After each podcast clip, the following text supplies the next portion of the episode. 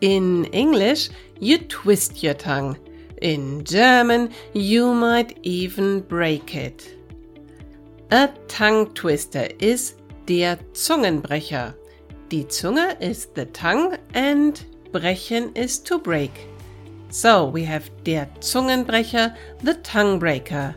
That sounds dangerous. Nevertheless, tongue twisters are popular at any age and make us laugh. It is a challenge to pronounce them correctly, even for native speakers. And they are ideal for practicing pronunciation. Here are five funny tongue twisters that are ideal for German learners. Hallo und willkommen to the Uplevel Your German podcast. Ich bin Charlotte, I'm Charlotte, founder of the language school Charlingua and host of this show. My mission is to make your language learning journey as easy as possible. I've created a cheat sheet for you about today's topic. Just go to charlingua.com forward slash 008 or follow the link in the description. So, in this podcast episode, we'll try not to twist or break our tongue as we get to know some Zungenbrecher. But first of all, what is a tongue twister? Tongue twisters, Zungenbrecher, are sentences or sets of words that are made in such a way that the pronunciation becomes difficult.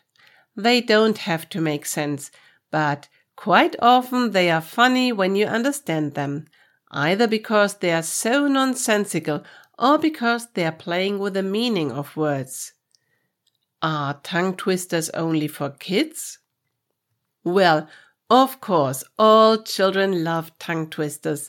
They love experimenting with words and sentences and are happy when it sounds funny or when it is even a challenge to pronounce something correctly.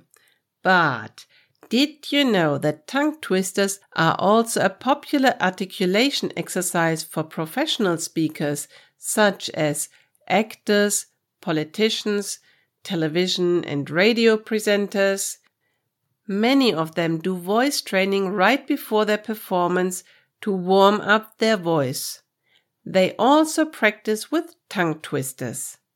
Tongue twisters are also a great help for language learners like you if you want to speak more fluently. So, how do tongue twisters help with German pronunciation? With tongue twisters, you can train your oral motor skills and articulation. Often all words begin with the same sound. Then you pronounce it repeatedly and thereby practice it. Or the words contain a similar sound combination. Now you have to pay attention to the subtle differences and speak very precisely. Now, our first tongue twister focuses on the letter Ü. Some learners almost need muscle training for the German Ü. Give it a try. Fühlen wir kühlen Wind an vielen trüben Küstendünen? Do we feel cool wind on many murky coastal dunes? Fühlen wir kühlen Wind an vielen trüben Küstendünen? And now quickly, Fühlen wir kühlen Wind an vielen trüben Küstendünen? It really is like muscle training in sports.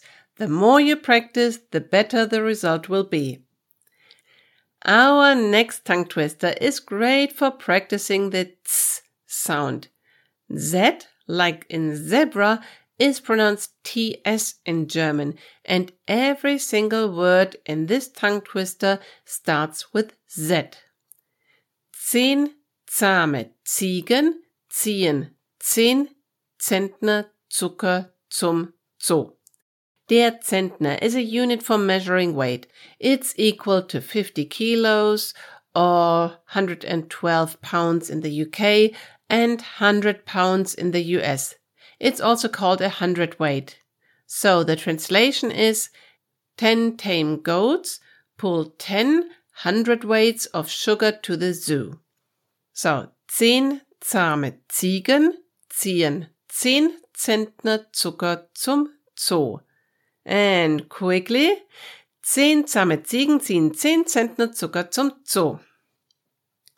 If this was easy for you, try the next one. This time we've got ts and in addition sh sounds.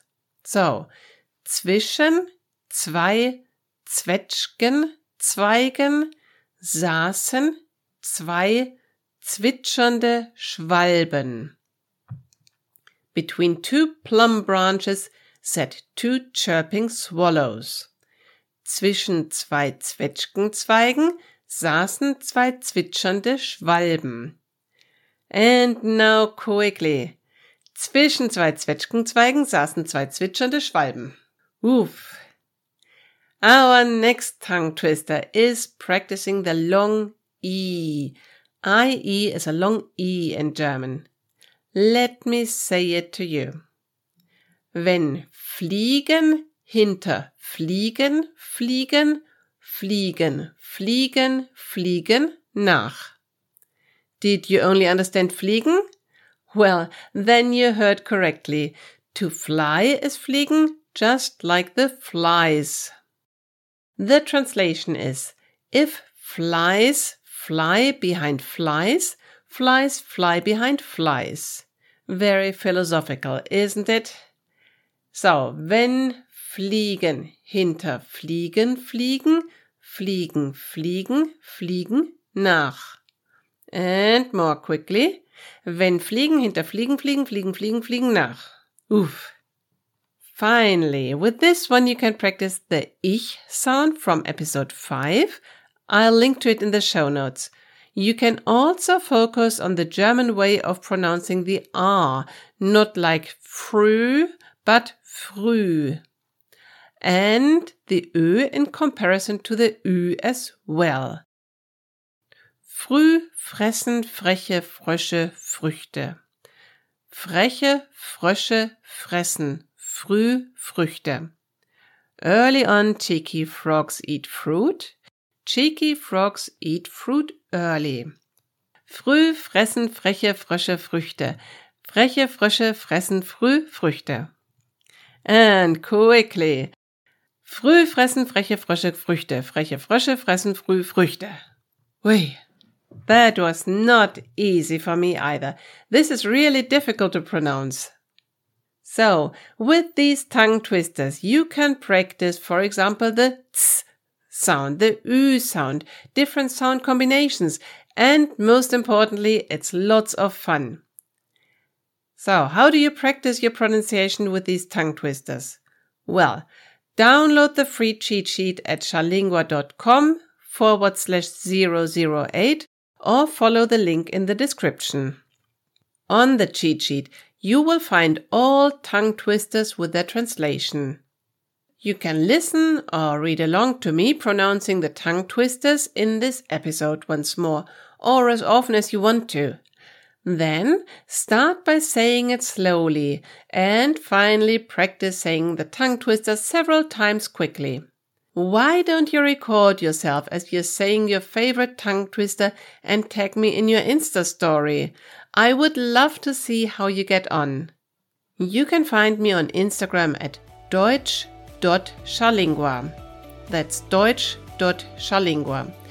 So, bye for now, and I'll see you next week in another episode of Uplevel Your German.